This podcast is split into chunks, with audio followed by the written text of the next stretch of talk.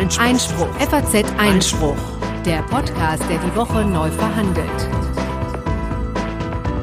Ja, hallo liebe Hörerinnen und Hörer und herzlich willkommen zum FAZ Einspruch Podcast. Wie immer mit mir, Konstantin von Leinten und mit Corinna Budras. Herzlich willkommen zur dritten Folge am 13. Dezember 2017. Ja, wir freuen uns, äh, dass ihr wieder eingeschaltet habt und äh, wir haben uns auch sehr gefreut über das diverse Feedback, das bei uns eingegangen ist. Deshalb sage ich das jetzt gleich nochmal am Anfang dazu. Ihr könnt uns, wenn ihr mögt, erreichen entweder per E-Mail an faz-einspruch.faz.de oder über Twitter. Da sind äh, sowohl Corinna als auch ich ähm, vertreten. Äh, es gab sehr viele nette Kommentare. Es gab äh, an einer Stelle auch ein bisschen Kritik, aber konstruktive Kritik von jemand, der sich ähm, zum Love Parade Verfahren noch ein paar weitere Ausführungen gewünscht hätte. Da äh, versuchen wir darauf zurückzukommen und ähm, ja, finden das generell natürlich äh, ganz äh, erfreulich und äh, super, wenn ihr da konkrete Vorschläge habt, was ihr euch irgendwie noch in der Sendung gewünscht hättet. Ähm, jetzt haben wir aber erstmal eine Reihe anderer Themen auf dem Zettel, bevor wir darauf nochmal kurz zurückkommen, und zwar die folgenden. Ja, heute kümmern wir uns um das große Thema der Flüchtlingswelle, die ja nicht nur in Deutschland zu lange anhaltenden Diskussionen geführt hat, sondern die ganze EU in eine, ja, muss man sagen, große Krise gestürzt hat. Ähm, das mag zwar jetzt nicht mehr so die Schlagzeilen dominieren, aber beschäftigt natürlich noch die Gerichte. Dann schauen wir nach Detroit und nach Wolfsburg. Im Dieselskandal haben sich nämlich Neuigkeiten ergeben. In der vergangenen Woche gab es ein sehr harsches Urteil gegen den VW-Manager Oliver Schmidt. Dann blicken wir voraus auf eine mündliche Verhandlung vor dem Bundesgerichtshof. Da geht es um die Strafbarkeit der Scharia-Polizei. Wie gesagt, wir gucken nochmal auf das Love Parade-Verfahren und schließlich präsentieren wir das gerechte Urteil. Diesmal werfen die Olympischen Spiele ihre Schatten voraus. Aber zunächst einmal die Flüchtlingswelle. Konstantin, was gab es da oder gibt es da? Ja, es äh, gibt ein Vertragsverletzungsverfahren, das die Europäische Kommission jetzt eingeleitet hat gegen Ungarn, Polen und die Tschechische Republik. Außerdem ähm, vom selben Tag noch zwei weitere Vertragsverletzungsverfahren, die sich gezielt nur gegen Ungarn richten. Äh, worum geht's dabei? Also bei dem zentralen von den dreien, nämlich dem erstgenannten, äh, geht's um die fortgesetzte Weigerung dieser drei Länder, ähm, Flüchtlinge aufzunehmen, entsprechend einem Beschluss, der äh, 2015 ähm, schon vom Europäischen Rat äh, gefasst worden war. Äh, man muss da an der Stelle ein kleines bisschen in der Vergangenheit äh, oder in der Zeit zurückgehen. Äh, man erinnert sich, 2015 strömten wahnsinnig viele Menschen nach Europa und ähm, eigentlich ist es ja so vorgesehen nach dem Dublin-System, dass für die Bearbeitung der äh, zahllosen Asylanträge, die da eingingen, die äh, Staaten an den EU-Außengrenzen zuständig sind. Äh, da traf es dann eben ganz besonders äh, geballt äh, Italien und äh, Griechenland. Mhm. Und ähm, es stellte sich natürlich das Problem, dass es für die beiden Länder rein praktisch nicht handelbar war. Das heißt, es war äh, zum einen vielleicht äh, solidarisch geboten und zum anderen auch einfach zweckmäßig, äh, denen etwas äh, Erleichterung zu verschaffen. Dann äh, wurde lange Zeit äh, verhandelt, wie das irgendwie geschehen könne. Und äh, der Konsens, der herauskam und der dann eben im Europäischen Rat äh, beschlossen wurde, äh, sah so aus, dass äh, 120.000 Flüchtlinge entsprechend einem bestimmten Schlüssel äh, über die EU-Länder verteilt werden sollten. Und tatsächlich kam natürlich viel, viel mehr. Wir erinnern uns, allein im Jahr 2015 kamen, glaube ich, über eine Million in, in Deutschland an, hat hier natürlich auch zu starken Verwerfungen geführt, ähm, politischen Diskussionen und ähm, auch, muss man sagen, schwierigen Verhältnissen eben in den, äh, in den Flüchtlingslagern. Ja, also tatsächlich auch diese 120.000 waren eben der Minimalkompromiss, der irgendwie im Rat äh, zu erzielen war. Auch dies ja durchaus nicht einstimmig, äh, sondern eben gegen den äh, vehementen Protest unter anderem dieser drei gerade genannten Ländern, äh, Länder. Ähm, also ist wahrlich nicht so, als wäre damit jetzt irgendwie die Flüchtlingskrise gelöst äh, worden, zumal der Großteil dieser 120.000 noch gar nicht äh, tatsächlich verteilt ist. Ähm, aber äh, diese Länder insbesondere haben das eben zu so einer Frage des Prinzips erklärt. Die wollten eben, äh, Tschechische Republik hat, äh, glaube ich, zwölf aufgenommen, Ungarn und Polen keinen einzigen.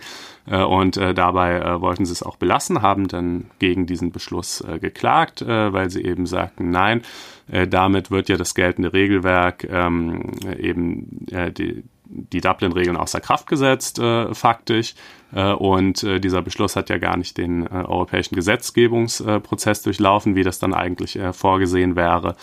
Und in dieser Frage hat der Europäische Gerichtshof im September dieses Jahres entschieden und hat gesagt, ja, doch, meine Freunde, das ging durchaus so, wie es gemacht worden ist.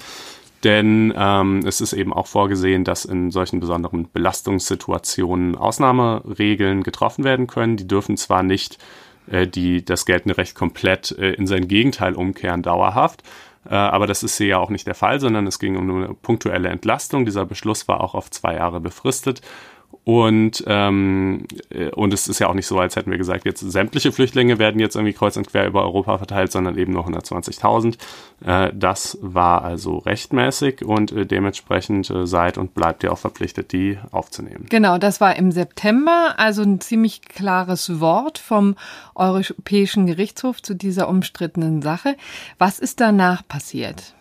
Äh, ja, dann gab es, sagen wir mal, äh, gemischte Reaktionen, insbesondere äh, die aus Ungarn fiel sehr heftig aus. Da war also von einer Vergewaltigung des Rechts, äh, von einem schändlichen Urteil äh, die Rede und insbesondere eben auch von einem Urteil, das man nicht zu befolgen gedenke und auch in der Tat nicht befolgt hat. Also nach wie vor liegt die, liegt die Zahl von Flüchtlingen, die nach diesem Verteilungsbeschluss in Ungarn und Polen aufgenommen wurden, bei exakt null. Ähm, und das ist natürlich schon ein Novum. Ne? Man muss äh, die. Ähm, das hat es in der Tat noch nie gegeben, ja. dass tatsächlich nach einem so klaren Urteil die betroffenen Staaten gesagt haben, da machen wir schlicht und ergreifend nicht mit, da, das befolgen wir nicht? Äh, ja, also ähm, es ist natürlich, ne, es liegt in der Natur eines Staatenbundes, dass man nicht immer unbedingt alles äh, super finden muss, äh, was äh, da beschlossen wird. Man kann ja auch äh, anderer Meinung sein, man kann auch sagen, dass das, äh, kann auch argumentieren, dass das Urteil irgendwie falsch gewesen sei, aber jetzt ist es eben mal so, wie es ist und dann muss man es natürlich auch äh, befolgen, auch wenn es einem äh, irgendwie nicht schmeckt. Äh, man kann halt nicht nur die Vorteile der EU mitnehmen, sondern muss dann eben auch die Nachteile oder was sich so aus eigener Sicht als solche darstellt, äh, in Kauf nehmen. Und äh, weil die drei das aber eben augenscheinlich nicht zu tun gedenken, äh, hat die Kommission jetzt äh, Vertragsverletzungsverfahren eingeleitet. Das ist ja in der Tat ähm, auch nicht ganz ungewöhnlich, dass die EU das macht. Also auch allein gegen Deutschland äh, sind ja einige Vertragsverletzungsverfahren anhängig. Gibt es hier eine Besonderheit? Ich finde schon. Also ich finde, man kann das so ein bisschen als äh, vielleicht Kristallisationspunkt des ja schon seit langem schwelenden Konflikts ähm, zwischen der EU und, und äh, den äh, EU-Oststaaten äh, sehen, äh, der sich ja auf ganz verschiedene Art und Weise manifestiert. Ne? Also es mhm. ist ja nicht so, als sei das hier jetzt äh, das äh, einzige Problem und der einzige Konfliktpunkt, den es ähm, zwischen der EU und, und Polen und Ungarn irgendwie gäbe, ganz im Gegenteil. Mhm. Ähm, man erinnert sich, äh, gegen Polen äh, insbesondere wurde schon äh, 2014 äh, das sogenannte Rechtsstaatsverfahren eingeleitet äh, weil dort eben eine Justizreform bereits damals ähm, sich ankündigte, übrigens jetzt dieser Tage gerade verabschiedet wird. Ähm, was diese Justizreform ganz konkret im Einzelnen äh, alles vorsieht, das äh, würde jetzt an der Stelle zu weit führen. Dazu gibt's aber auch einen sehr schönen Text auf Einspruch, den wir euch äh, in die Show Notes packen werden.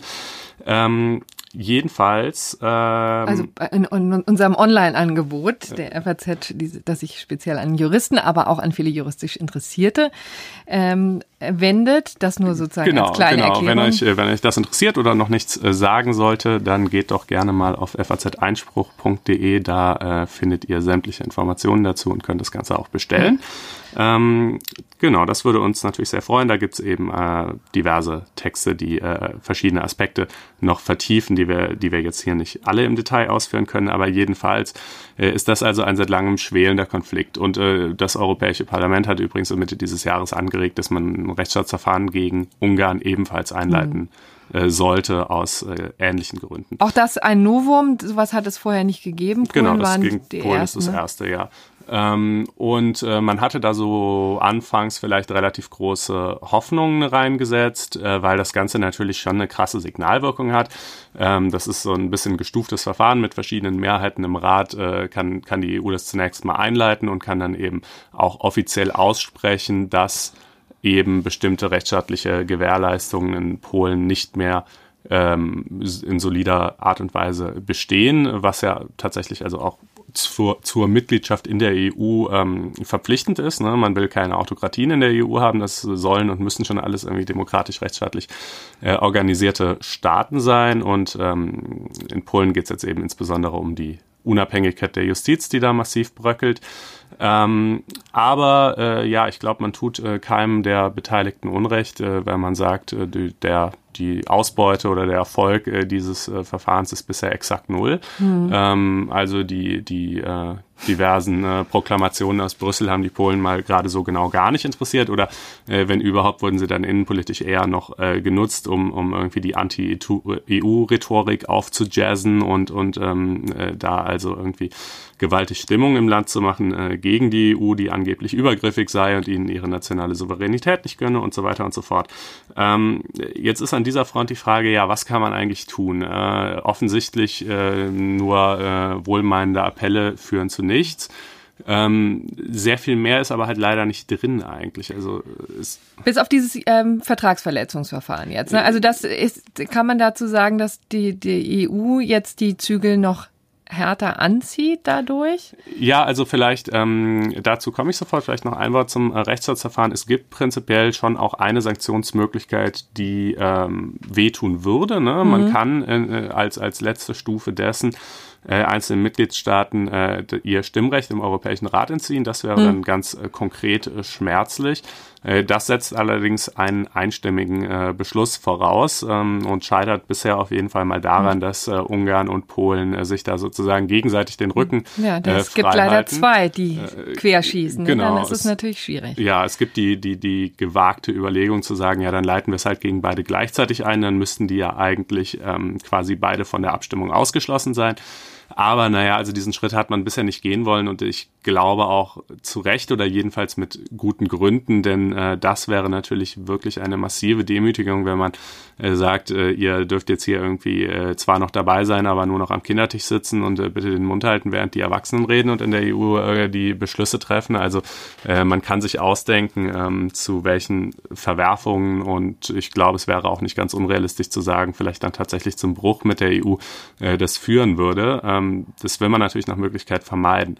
Und deshalb, und jetzt komme ich genau zu dem, was äh, du gerade schon so angedeutet hast, äh, gibt es aber natürlich das viel ähm, profanere und, und äh, eigentlich erstmal einfachere Mittel der Vertragsverletzungsverfahren. Ähm, die greifen oder die können eingeleitet werden immer dann, wenn Staaten sich gegen einzelne konkrete Rechtspflichten, die ihnen obliegen, ähm, nach europäischem Recht, äh, denen eben nicht Folge leisten.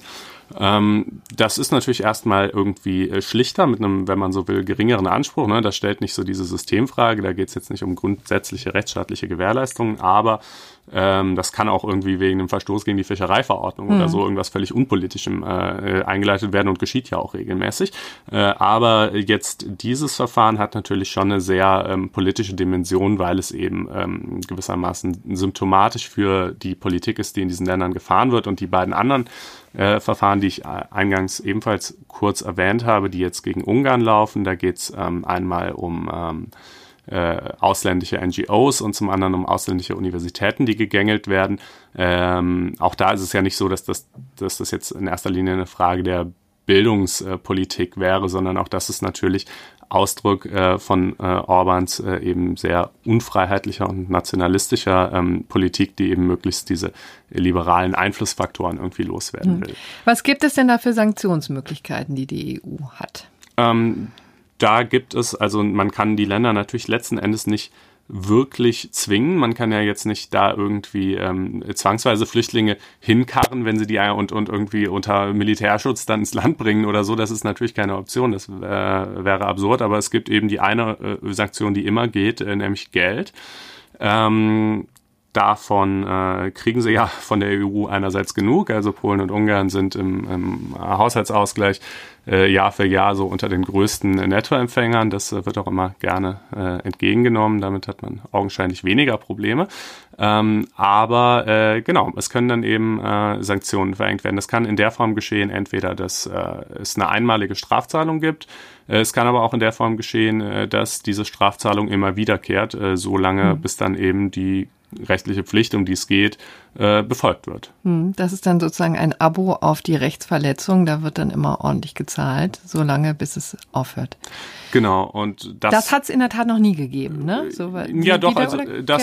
Ähm, äh, doch, diese wiederkehrenden, die, die, das gibt's äh, bisweilen auch.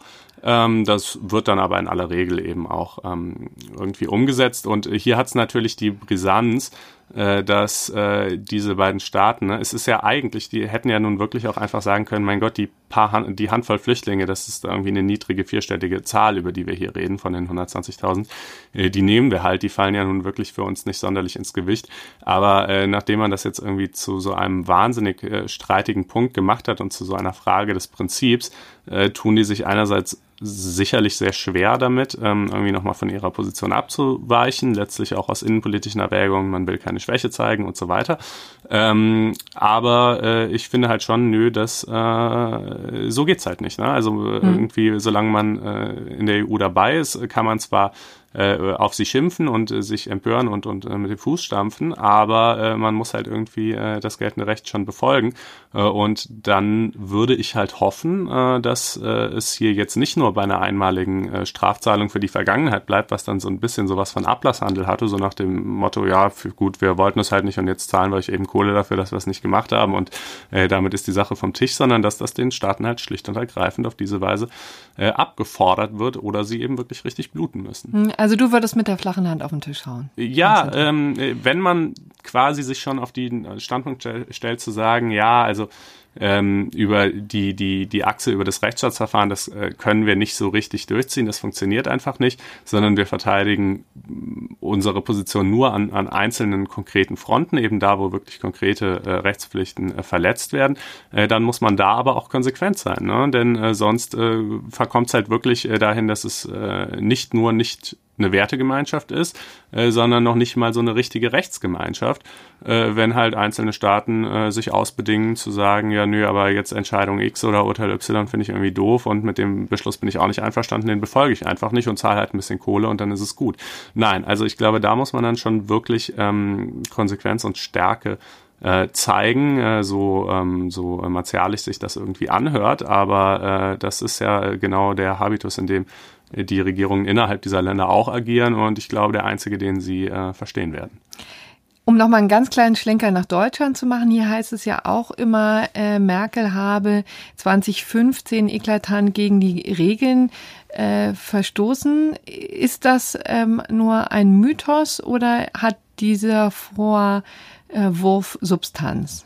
Nee, der hat äh, eigentlich äh, keine wirkliche Substanz. Ne? Also Merkel hat nicht so operiert, wie die Dublin-Verordnung das äh, standardmäßig vorsieht, nämlich wie äh, gerade schon gesagt, äh, dass eigentlich die, äh, die Grenzstaaten äh, für die äh, Flüchtlingsaufnahme bzw. die Bearbeitung der Asylanträge zuständig wären. Deutschland ist ja jetzt äh, bekanntermaßen nicht eine, kein Grenzstaat, ähm, aber es gibt eben das Recht zum Selbsteintritt. Das heißt, Staaten können, müssen nicht, können aber, wenn sie denn möchten, äh, freiwillig sagen, ja, wir ähm, übernehmen diese Flüchtlinge hier äh, und, und bearbeiten deren Asylanträge. Ähm, und das hat der EuGH auch in einem, Urteil, in einem Verfahren, das nicht unmittelbar Deutschland betraf, aber äh, sozusagen in diesem Aspekt für Deutschland relevant wurde, äh, dieses Jahr auch entschieden, dass das also durchaus europarechtskonform war. Ja, ich denke, dazu ist dann auch erstmal, naja, sicherlich nicht alles gesagt. Das äh, wird uns in Zukunft bestimmt noch weiter beschäftigen, aber für den Augenblick äh, es genügen. Und äh, dann, liebe Corinna, hast äh, du uns ja, glaube ich, was äh, vorbereitet zu einer Geschichte, die in den USA stattfand, aber irgendwie auch äh, recht viel mit Deutschland zu tun hat. Nicht wahr? Oh ja, sehr, sehr viel zu tun hat. Es geht um Dieselgate. Äh, in Wolfsburg nennt man das ja die Diesel-Thematik, ein bisschen neutraler, die wirklich ganz, ganz viele interessante rechtliche Fragen aufwirft und mitunter auch wirklich dramatische Züge annimmt. Im Verga in der vergangenen Woche zum Beispiel wurde nun das Urteil gesprochen gegen Oliver Schmidt, einem VW-Manager, der auf ziemlich dramatische Weise Anfang des Jahres im Januar in Miami festgenommen genommen wurde und dessen Bild um die Welt ging. Das ist dieser berühmte Mugshot. Der ähm, schaut er so traurig, ne? Wirklich traurig und letztendlich sieht er aus wie ein Verbrecher, aber er ist wahrscheinlich wirklich einfach gebeutelt von dem, was er ähm, da erlebt hat. Ähm, es ging gerade weiter, ähm, also ein gutes Jahr hat ähm, die Staatsanwaltschaft in, äh, in den Vereinigten, nee, das Gericht in den Vereinigten Staaten gebraucht, um ihn zu verurteilen. Das ist, wenn man es mal mit Deutschland vergleicht, übrigens keine besonders lange Zeit. Und ähm, dort ist das Urteil auch wirklich drakonisch ausgefallen. Also er wurde verurteilt zu sieben Jahren Haft und einer Geldstrafe von 400.000 Dollar, und zwar wegen Verschwörung zum Betrug an den Vereinigten Staaten und Verstoß gegen das Luftreinhaltegesetz. Verschwörung zum Betrug. Ja. Äh, interessant, was es so für Straftatbestände gibt. Ja, das ist auch amerikanisch, und, das muss man sagen. Und ähm, worin soll die gelegen haben? Ja, also dazu muss man vielleicht mal klären, wer eigentlich dieser Oliver Schmidt ist, den natürlich vorher jedenfalls nicht viele in Deutschland kannten, nun aber schon. Also das ist ein Manager, 48 Jahre alt, der ähm, schon seit 1997 im Unternehmen arbeitet. Also er hat tatsächlich dieses Jahr sein ähm, 20-jähriges Jubiläum gefeiert. Ich fürchte, er hat es nicht so gefeiert, aber jetzt nicht mehr zu feiern. Ja, leider. Ähm, und er war lange Zeit in Wolfsburg. 2012 ging er für Volkswagen nach Michigan und hatte dort eine Leitungsfunktion in den Vereinigten Staaten inne. Er war eben zuständig für Umweltfragen und hat im Wesentlichen die ähm, Verhandlungen und den Kontakt zu den Umweltbehörden, zum Beispiel auch in Kalifornien, mhm. hergestellt.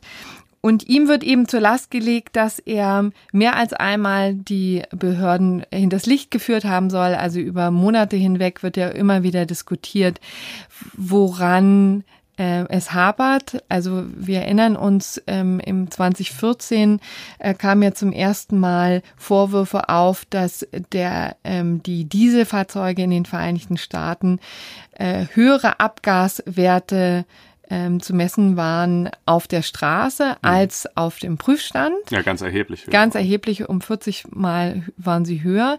Ähm, da hat, wurde oft gemessen, viel, äh, viele äh, Tests gemacht und insbesondere war dann, äh, waren zwei Umwelt, ähm, eine Umweltorganisation in die University of West Virginia war da eben sehr engagiert und hat versucht, über ähm, lange Zeitraum hinweg ähm, Volkswagen nachzuweisen, dass die die Abgaswerte manipulieren.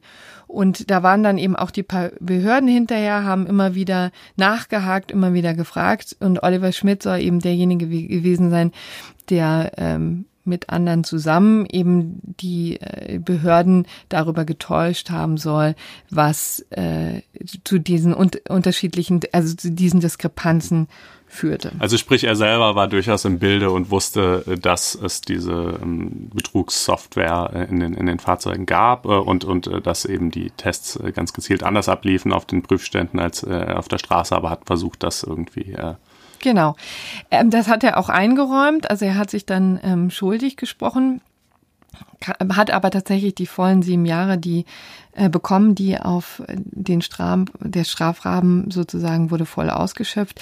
Was man aber nochmal deutlich sagen muss, er war nicht derjenige, der das äh, sich erdacht hatte, ausgedacht hatte oder installiert hatte. Ne? Das mhm. ist tatsächlich früher geschehen. Im Jahr 2006 wurde wohl der Beschluss gefasst, dass man mit den Dieselfahrzeugen in den die Vereinigten Staaten erobern wollte. Ne? Da ist ja Diesel nicht so wahnsinnig verbreitet gewesen, wie es hier in Deutschland war. Das wollte Volkswagen ändern und so ein bisschen auch gegen die Toyota und General Motors äh, seine, mhm.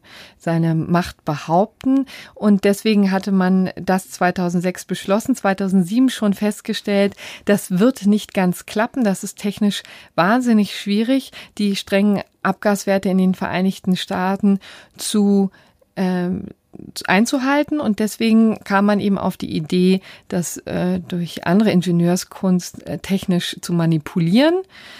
Ähm, und äh, diese äh, die Feed Devices einzubauen. Das war eben schon 2007, 2009 kam dann der erste manipulierte Wagen auf ähm, den amerikanischen Markt. Interessant dabei übrigens auch, das war das absolute Krisenjahr der Automobilbranche, wenn wir uns erinnern. Ne? Mhm. Da lag ja nicht nur die Finanzbranche am Boden. Lehman Brothers war gerade kollabiert und die Finanzmärkte ähm, das war 2008 und die äh, Finanzmärkte waren sozusagen auf Talfahrt und haben die Automobilbranche mitgerissen. Und gerade in diesem Jahr hatte auch General Motors äh, Insolvenz angemeldet. Genau.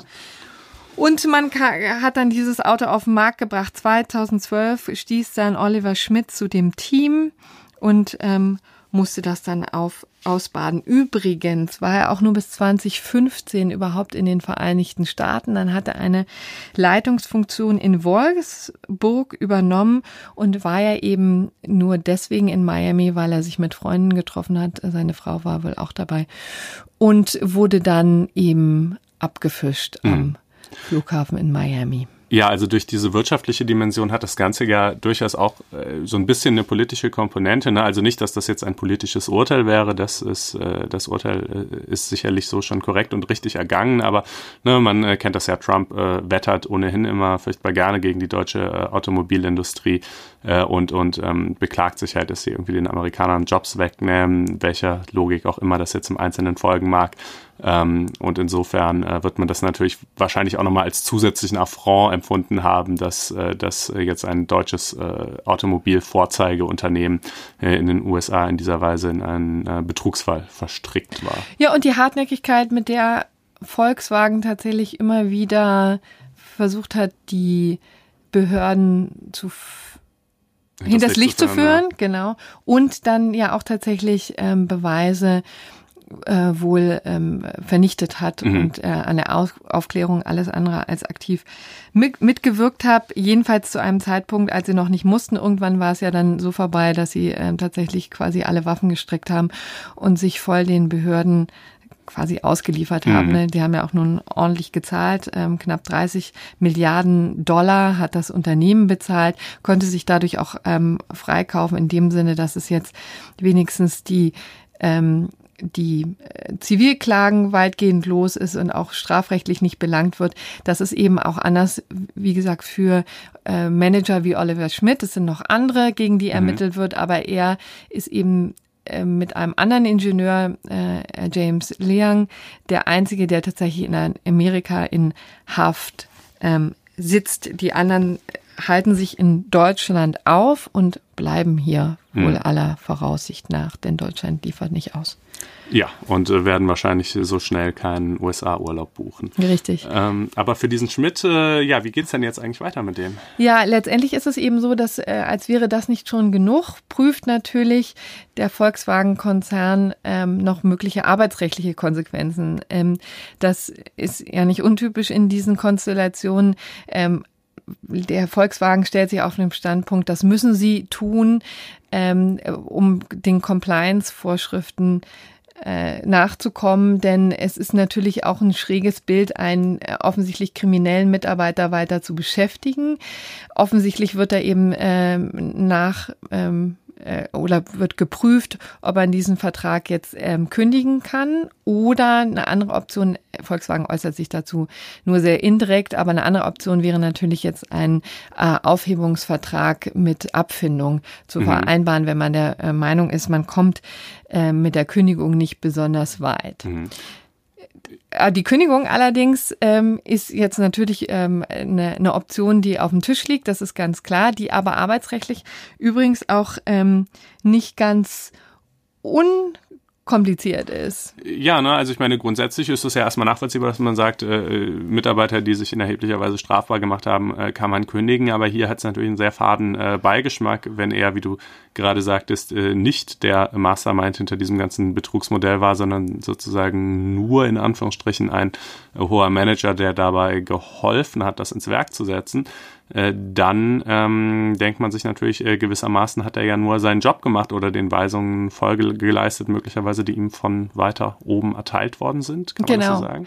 Richtig, und da ist, äh, gibt es ja auch schon ähm, Fälle, ähm, Präzedenzfälle, die hier von den Arbeitsgerichten in Frankfurt zum Beispiel gelaufen sind gegen die Deutsche Bank. Die wollten sich ja äh, von Libor ähm, Händlern trennen, ja, die offensichtlich da manipuliert hatten. Und die sind krachen mit ihrer Kündigung gescheitert, äh, jedenfalls vor dem äh, Arbeitsgericht hier in Frankfurt, weil ähm, das Arbeitsgericht gesagt hat, Moment, ihr habt ja ein System hergestellt, in dem die Manipulation sozusagen offenkundig war oder jedenfalls äh, angelegt war. Mhm. Und dann könnt ihr die Leute, die sich so verhalten haben, quasi im Geiste des Unternehmens nicht einfach rausschmeißen. Mhm.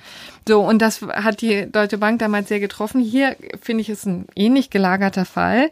Mit dem entscheidenden Unterschied natürlich, dass Oliver Schmidt im Gefängnis sitzt und äh, quasi schlicht und ergreifend seine Arbeitsleistung nicht anbieten kann. Das ist natürlich. Hm. Ja, das ist dann eine andere Erwägung, äh, zwar, aber natürlich eine, die schwer von der Hand zu weisen ist. Also sieben Jahre sind äh, eine lange Zeit. Richtig. Sieben Jahre sind eine lange Zeit. Ein Jahr hat er jetzt schon abgesessen. Sechs Jahre ähm, sind es dann aller Voraussicht nach. Ähm, es gibt hier ja in der Tat auch ähm, zwei Möglichkeiten. Das, äh, man braucht ja mal einen Kündigungsgrund und ähm, da wäre hier zum einen eine verhaltensbedingte Kündigung äh, möglich, ne, wenn man der Meinung ist, ähm, da hier die Pflichtverletzung und der mögliche Schaden sind so groß, dass es dem Arbeitgeber nicht mehr zugemutet werden kann, den weiter zu beschäftigen. Wie gesagt, wenn man hier zum Ergebnis kommt, er war nur ein kleines Rädchen im System, dann wird das schwierig werden für mhm. äh, Volkswagen. Man hofft ja übrigens auch sehr, dass das irgendwie mal vor dem Arbeitsgericht in Wolfsburg landet oder wäre das dann auch Braunschweig?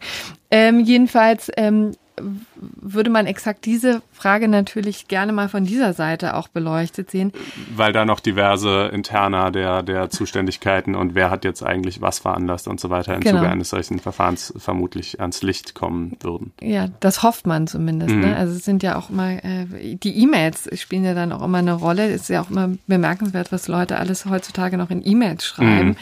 Und obwohl wissend, dass sie natürlich äh, ans Tageslicht gezerrt werden können äh, durch einfache technische äh, ran, äh, technische Möglichkeiten. Naja, die zweite Möglichkeit wäre natürlich eine, die Kündigung. Der zweite mögliche Grund wäre natürlich eine personenbedingte Kündigung, nämlich durch die lange Abwesenheit äh, des Arbeitnehmers, also hier im konkreten Oliver Schmidt, der sich ja dann im Moment äh, in Michigan aufhält in Haft.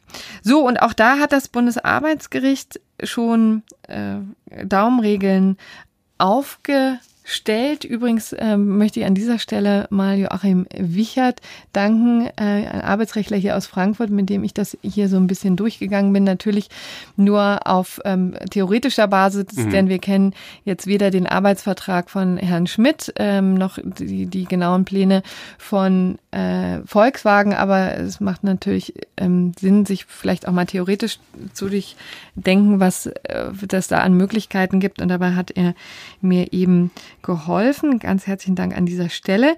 So, und er verwies eben auf ein Urteil des Bundesarbeitsgerichts aus dem Jahr 2015, eben noch gar nicht so lange her, der, wo das Bundesarbeitsgericht mal ähm, festgestellt hat, an wann, ab wann sozusagen die Haft eigentlich dafür sorgt, dass äh, ein oder einen Grund liefert für eine Kündigung weil es ist ja nur eine vorübergehende Unmöglichkeit der Arbeitsleistung. Ne? Man mhm. weiß ja dann vielleicht in Wenn's sechs Jahren. lebenslang ist. Richtig, dann. genau. Aber dann hat man auch andere Sorgen. Ja. Genau, aber in sechs Jahren könnte er ja wieder bei Volkswagen spätestens auf der Matte stehen und da seine äh, Dienste anbieten. Und ähm, dann ist eben sozusagen die Frage, ab wann ist vorübergehend so lang, dass es dann doch endgültig ist, eine mhm. endgültige Unmöglichkeit, die hier festgestellt werden mu muss.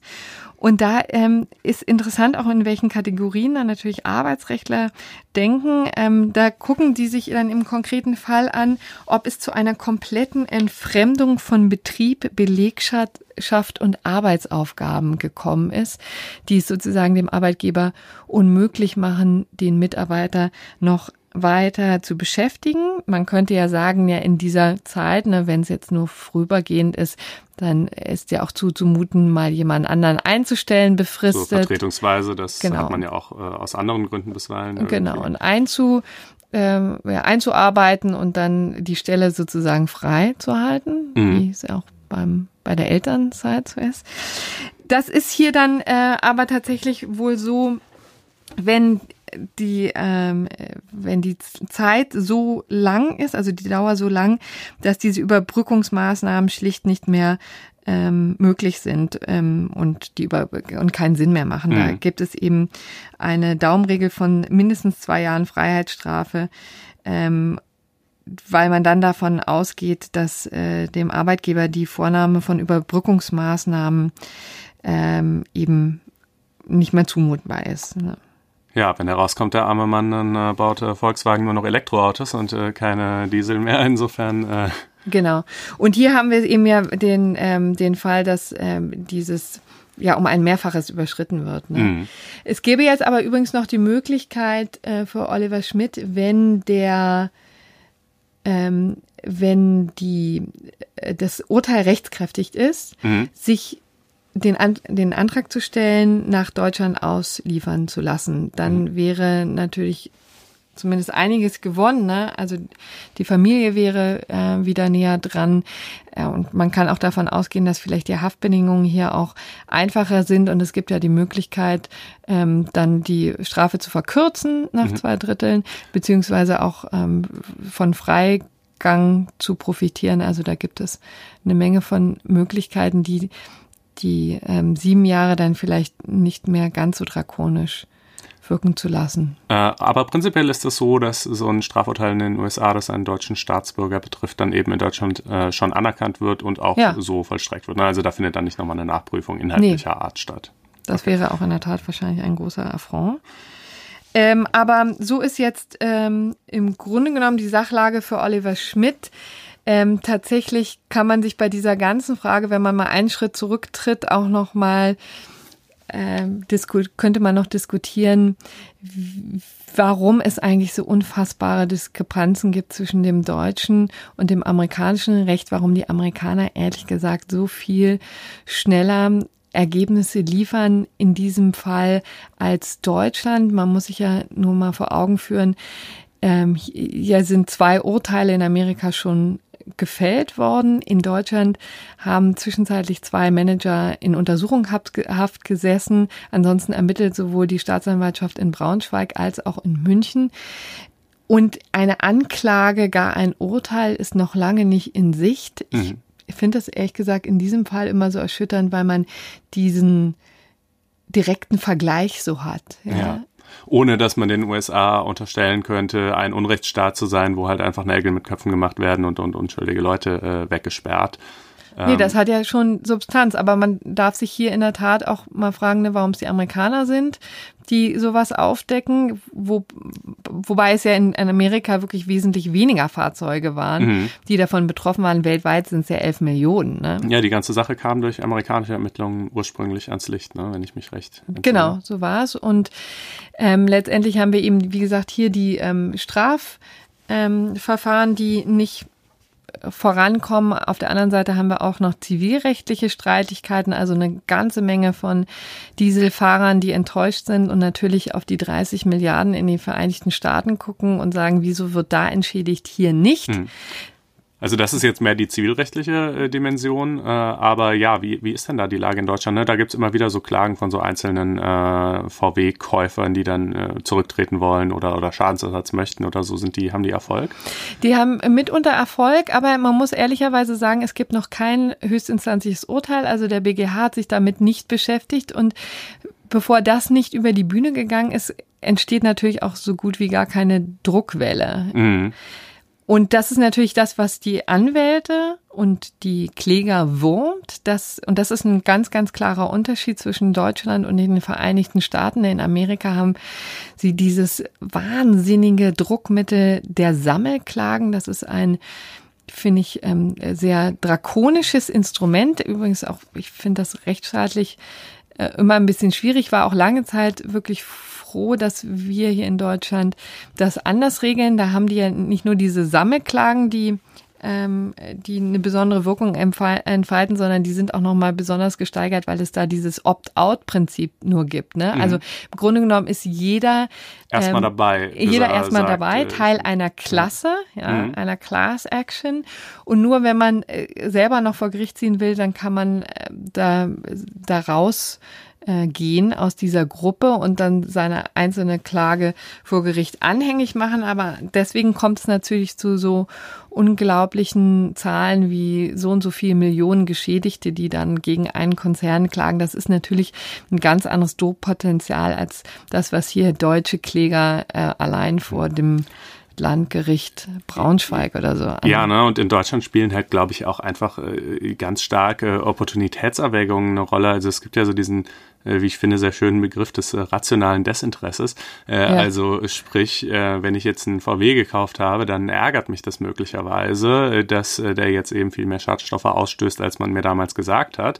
aber ich muss mir natürlich ernstlich die Frage stellen, wie viel Zeit, Mühe und Geld will ich da jetzt rein investieren, zumal wenn eben der BGH in der Sache noch nicht geurteilt hat. Das heißt, jede Entscheidung, die ich irgendwie kriege, selbst wenn sie günstig ausfallen sollte für mich, ähm, ist sozusagen nur mit Vorsicht zu genießen, noch unter dem Vorbehalt, äh, dass es in einer nächsthöheren Instanz anders ausgehen könnte. Äh, und ich habe eben auf der Gegenseite diesen riesen Konzern mit äh, Rechtsabteilungen, tausend Anwälten, der augenscheinlich ja auch äh, bereit ist, beziehungsweise dann, die Klagen laufen ja meistens eher gegen die Händler, aber äh, wie dem auch sei. Ne? Also worauf ich hinaus will, ist einfach nur, es ist sehr, sehr mühevoll für den einzelnen Autokäufer, das zu machen. Und äh, viele, also die meisten, ähm, klagen ja natürlich tatsächlich nicht aufgrund dessen.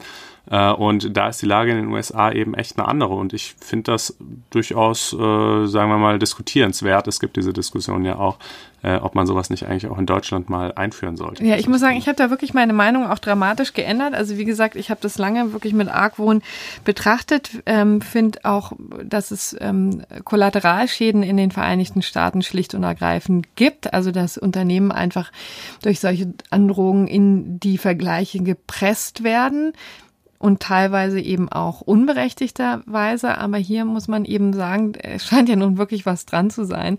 Und äh, Volkswagen hat es ja auch gegenüber den amerikanischen äh, Behörden in umfangreicher Art und Weise äh, eingeräumt und dann äh, muss, muss da auch auf schnellem Fuße eine Sanktion erfolgen und die hat man eben schlicht und ergreifend hier in Deutschland nicht. Mhm. Es gibt jetzt äh, amerikanische Klägeranwälte und auch einige sehr engagierte ähm, deutsche äh, Klägeranwälte, die eben genau das eben versuchen, so über das Vehikel ähm, einer, eines Präzedenzfalls, ähm, mhm. das, den sie bis zum BGH treiben, um eine Grundsatzentscheidung jetzt endlich mal ähm, herbeizuführen.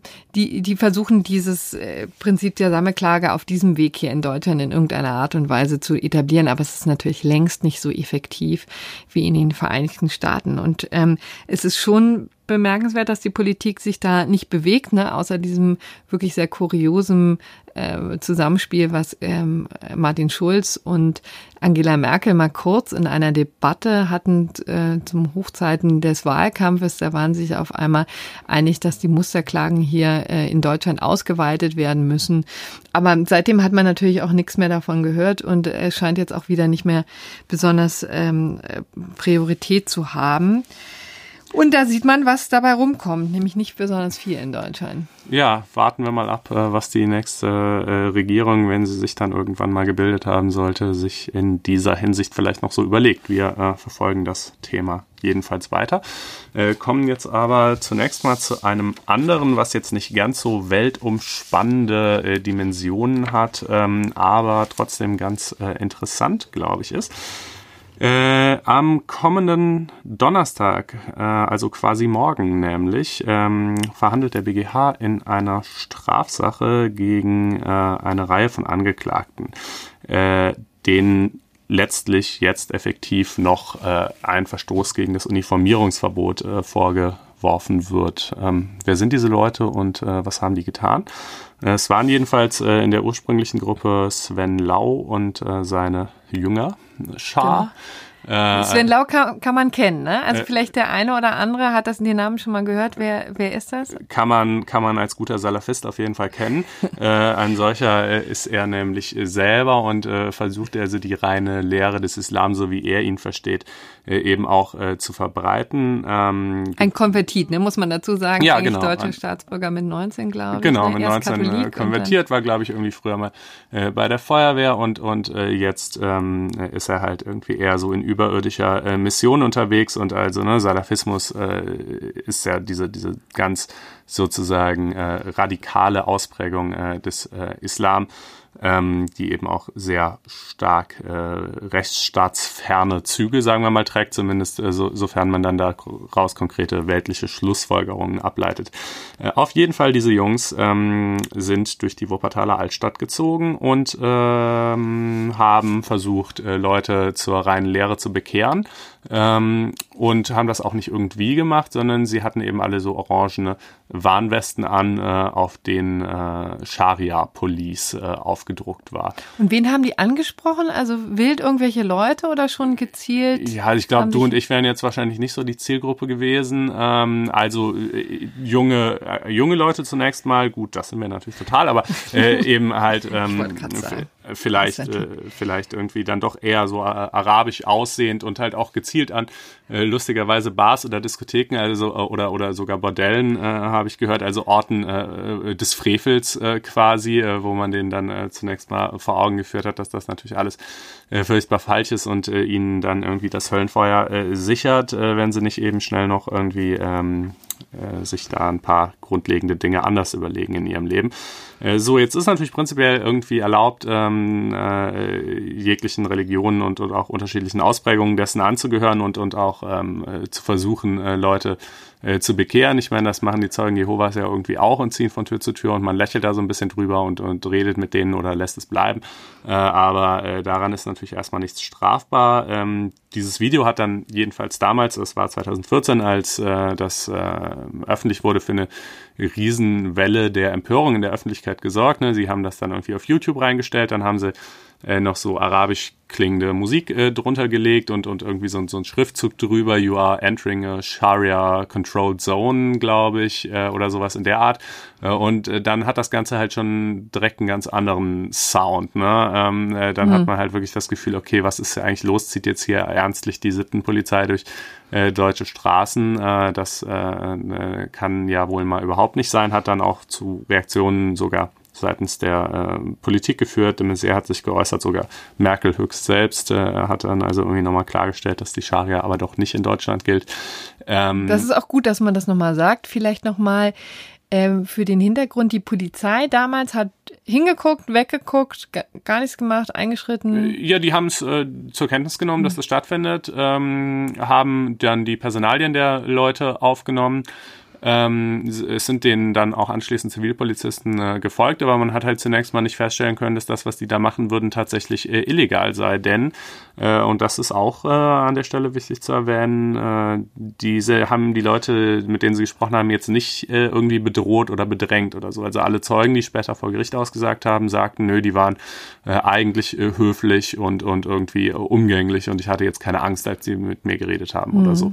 Ähm, von daher müsste man halt halt sagen, naja, das ist irgendwie eigentlich doch die klassische Form ähm, äh, von, von äh, religiösen äh, Missionaren, äh, die halt rumziehen und jetzt äh, mag man äh, sicherlich nicht besonders viel Sympathie für, für den Salafismus haben, aber das ist halt in einem Rechtsstaat, wo Religionsfreiheit äh, gewährleistet ist, trotzdem erstmal erlaubt. Und jetzt haben wir die interessante Konstellation, dass ähm, die ähm, Polizei quasi nur relativ defensiv eingeschritten ist, also indem sie die Personalien aufgenommen hat, aber eben ansonsten die hat weiterziehen lassen. Es kam aber natürlich trotzdem ähm, vor Gericht offensichtlich. Und was wurde denen denn vorgeworfen? Was hat man tatsächlich gefunden, um die, ähm, die Kollegen da anzuklagen? Ja, also es gab verschiedene Überlegungen, welche Straftatbestände hier erfüllt sein könnten. Ähm, Nötigung äh, konnte man eigentlich relativ schnell ausschließen aus dem gerade schon genannten Grund, dass sie eben einfach niemanden genötigt haben, äh, niemand bedroht, äh, keine Gewalt angewendet, nichts dergleichen. Ähm, dann gab es die, wie ich fand, ganz lustige Idee, äh, Amtsanmaßung ähm, ist aber natürlich auch äh, irgendwie Quatsch, ne? denn es, äh, also sozusagen, es ist zwar strafbar, wenn man sich äh, äh, Als Polizist ausgibt zum Beispiel, genau. ne? Aber ja, also äh, selbst dann noch nicht ohne weiteres, dann kommt es auch immer noch ein bisschen darauf an, was man konkret eigentlich in dieser Rolle tut, aber das wäre zumindest mal näher dran an einer möglichen Strafbarkeit, denn eine Polizei gibt's halt in Deutschland und, und das äh, sind Amtsträger anders als eine Scharia-Polizei, die nicht existiert und von der auch niemand ernstlich annehmen kann. Ne? Also der Strafgrund wäre halt wenn wir wirklich eine Scharia-Polizei in Deutschland hätten und die Jungs sind aber nur einfach nicht Teil davon und geben sich sozusagen unrechtmäßigerweise als Mitglieder der Scharia-Polizei aus, das wäre der Strafgrund dieses Straftatbestandes. Aber das äh, ist hier ja offenkundig nicht der Fall und ähm, es äh, weiß auch jeder, dass es keine Scharia-Polizei gibt. Insofern äh, kam das auch nicht in Frage und ähm, übrig blieb dann eben noch äh, Verstoß gegen das Uniformverbot, der also so äh, gemeinsame äh, Aufzüge in, in Uniformen, ähm, was dann da alles drunter fällt, das wird man äh, sehen müssen, ob jetzt so ein paar orangene Warnwesten ausreichen, ähm, die eben äh, einschüchternd und, und beängstigend äh, wirken, unter Strafe stellt. Das war äh, ursprünglich mal eingeführt worden im Hinblick auf äh, Aufmärsche der SA. Äh, die waren mhm. nun äh, sicherlich äh, beängstigend, äh, wenn man sie irgendwie miterlebt hat. Ähm, das ist halt sehr die Frage, ob man das hier auch annehmen kann. Ja. So, jetzt wird sich der Bundesgerichtshof damit auseinandersetzen. Wie haben die Vorinstanzen entschieden? Ja, also das Landgericht hat äh, die, das äh, Verfahren zunächst äh, noch nicht mal eröffnen wollen, weil es meinte, keinerlei Strafbarkeit erkenntlich. Dann hat äh, die äh, Staatsanwaltschaft äh, dagegen Beschwerde eingereicht. Das OLG hat gesagt, doch, doch, Jungs, ihr eröffnet hier mal schön und, und verhandelt. Das haben sie dann eben getan mit dem Ergebnis Freispruch.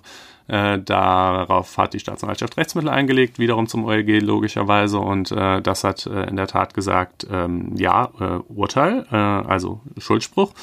Äh, eben genau aufgrund dieses Uniformverbots mit dem Argument, ähm, ja, doch, das, äh, also erstmal so tatbestandsmäßig äh, sei das halt irgendwie erfüllt. Das äh, kann man ja auch als Uniformen ansehen. Ähm, äh, auch wenn ein paar Zeugen wohl eher gesagt haben sollen, es hätte sie mehr an Junggesellenabschied erinnert. Ähm, äh, und äh, es sei ja schon auch so, dass äh, es zumindest in anderen Ländern äh, sowas wie eine Scharia-Polizei äh, tatsächlich gibt ähm, oder eben so eine Sittenpolizei.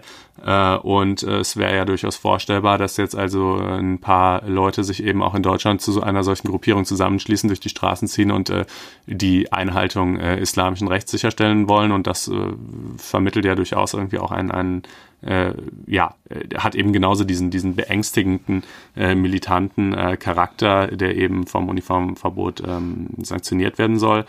Äh, ja, ich finde, beides kann sich so ein bisschen hören lassen, aber also, äh, ja, ich tue mich, ich mich da so ein bisschen schwer mit. Also, äh, ist jetzt, es treffe wahrscheinlich nicht die Falschen, aber man kann ja irgendwie äh, Strafurteile auch nicht nach Sympathie oder, oder ihrem Mangel in diesem Fall sprechen. ja, ähm, das sollten wir an dieser Stelle auch nochmal klarstellen, ja. vielleicht. Ist gar nicht so selbstverständlich. Allerdings.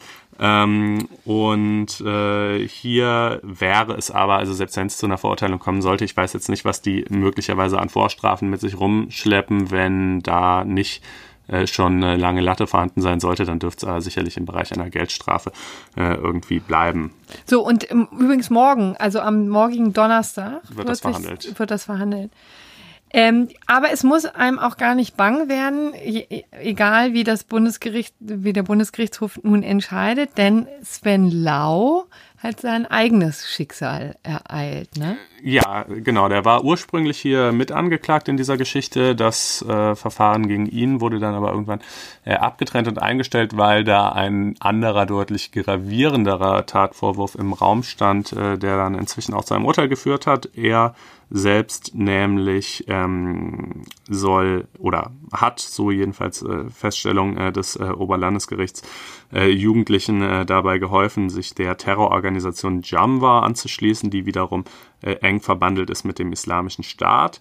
Ähm, und äh, genau, das äh, stellt eben der 129a und b StGB unter Strafe und dafür verbringt er jetzt fünfeinhalb Jahre im Gefängnis.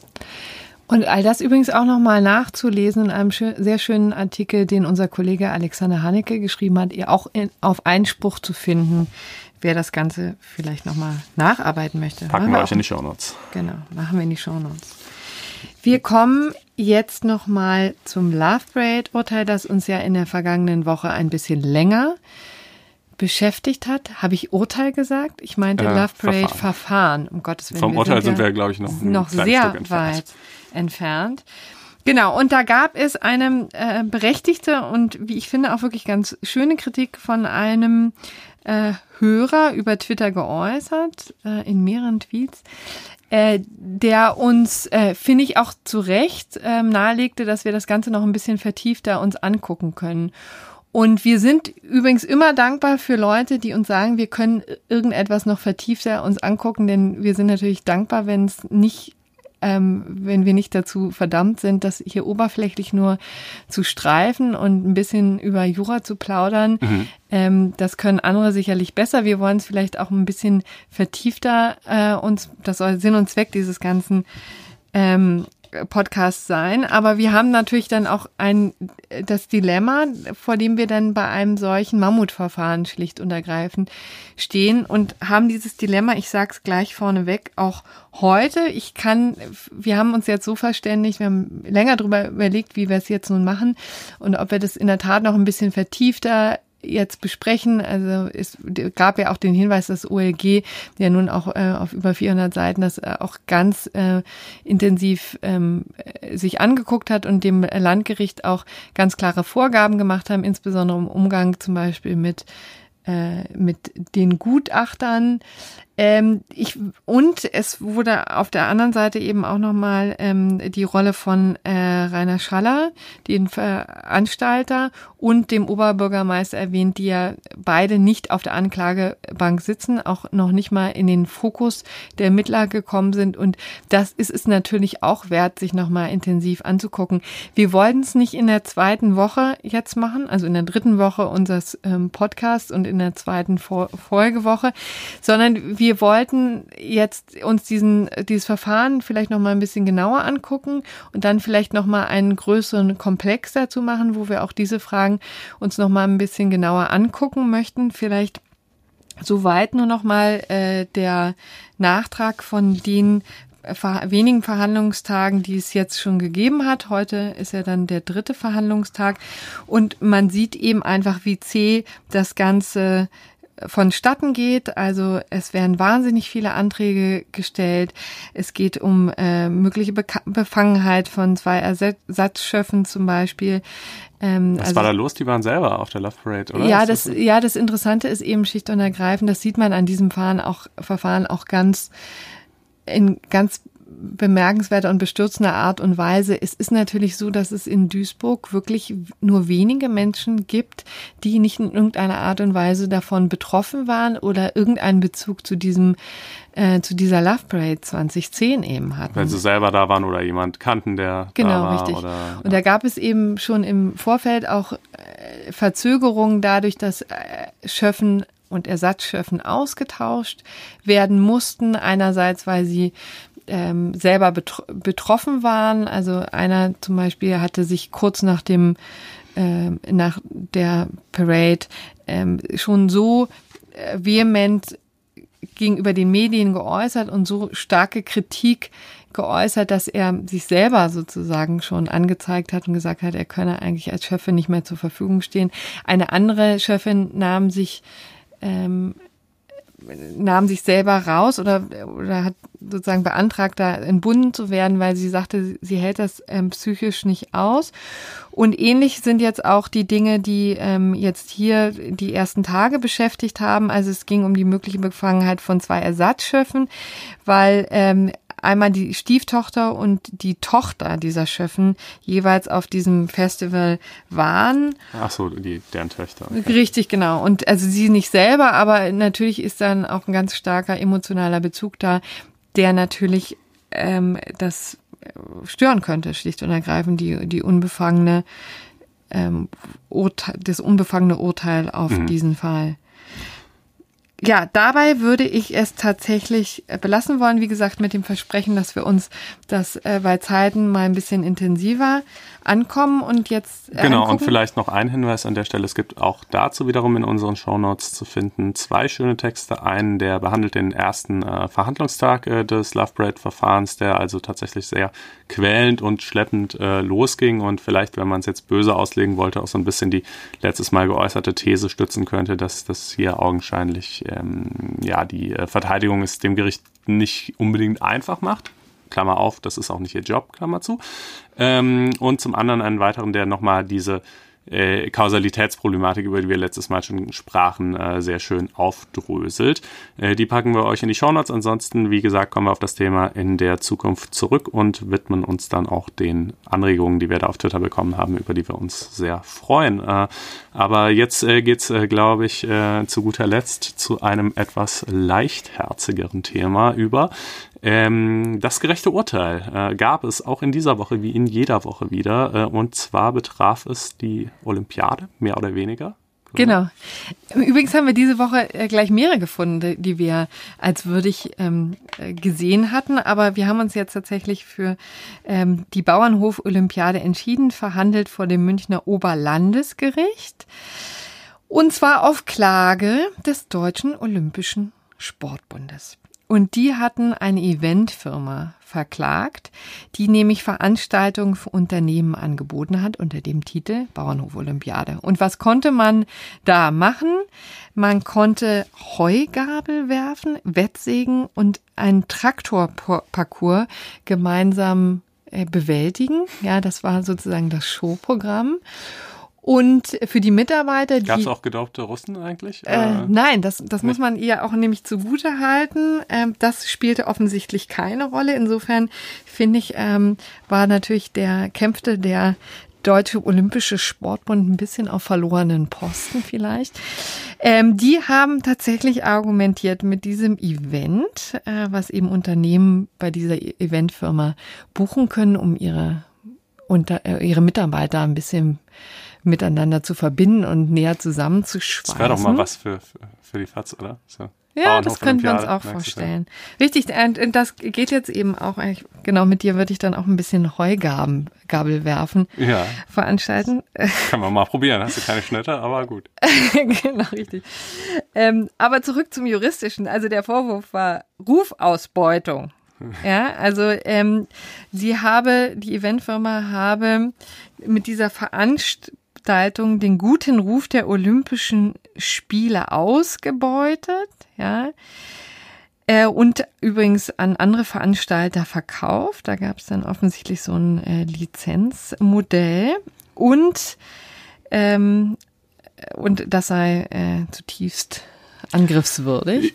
Ja, es gibt, ne, das ist tatsächlich so, dass äh, es gibt sogar ein eigenes Gesetz, meine ich, ne, Olympiaschutzgesetz ja. oder sowas. Das heißt, genau. diese Bezeichnung Olympia und Olympische Spiele und so ist in besonderer Weise geschützt. Richtig, genau, so ist das.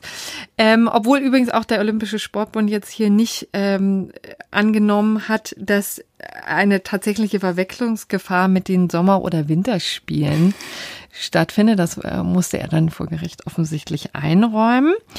Und äh, das OLG hat äh, tatsächlich dieser dem äh, dem Sportbund auch eine Absage erteilt. Die haben nämlich argumentiert, dass das Her Hervorrufen blueser Assoziationen zu den Olympischen Spielen schlicht nicht ausreiche für ein Verbot, denn Olympia gehöre nun mal zum allgemeinen Sprachgebrauch. Und das reicht eben nicht, um das Olympiaschutzgesetz zu verletzen. Der Sportbund gibt natürlich nicht auf oder prüft zumindest, ob er jetzt vom äh, BGH zieht und dann die ja, Sache überprüfen also eine lässt. Geschichte von solcher Tragweite sollte man schon unbedingt äh, bis zuletzt durchfechten. Dann gibt's äh, möglicherweise in ein paar Monaten nochmal ein weiteres gerechtes Urteil. Das fänden wir auch super. Genau, gerecht müssen wir eigentlich noch sagen, warum wir es gerecht finden. Nein, das ergibt Nein, sich in diesem ist, Fall ist, ist, von okay, selbst. Denn ähm, wie gesagt, wir möchten ja diverse Olympiaden, Bauernolympiaden oder, oder Wasserolympiaden oder wie auch immer auch gerne was noch, auch immer. Ähm, noch selber durchführen. Gut, also damit verabschieden wir uns ähm, in die kommende Woche. Äh, freuen uns wie immer über Anregungen, entweder über Twitter oder eben über unseren E-Mail-Kanal ganz äh, klassisch faz-einspruch at faz.de. Genau. Und ähm, ja, wenn es euch gefallen hat, dann schaltet gerne wieder ein und ihr könnt natürlich auch, wenn ihr mögt, äh, uns eine Bewertung hinterlassen äh, auf iTunes. Äh, das bringt den Podcast ungemein nach vorne. Dann wird er auch irgendwie mehr gesehen. Das ist sehr wichtig für diese Algorithmen von Apple. Da müsst ihr einfach nur irgendwie äh, fünf Sterne anklicken oder natürlich auch irgendwas anderes äh, und ähm, dazu schreiben, wie ihr es fandet. Und äh, genau, damit äh, wäre uns sehr gedient. Äh, auf jeden Fall hat es uns gefreut und äh, wir verabschieden uns. Bis zum nächsten Mal. Schöne Woche, bis dann. Tschüss. Ciao.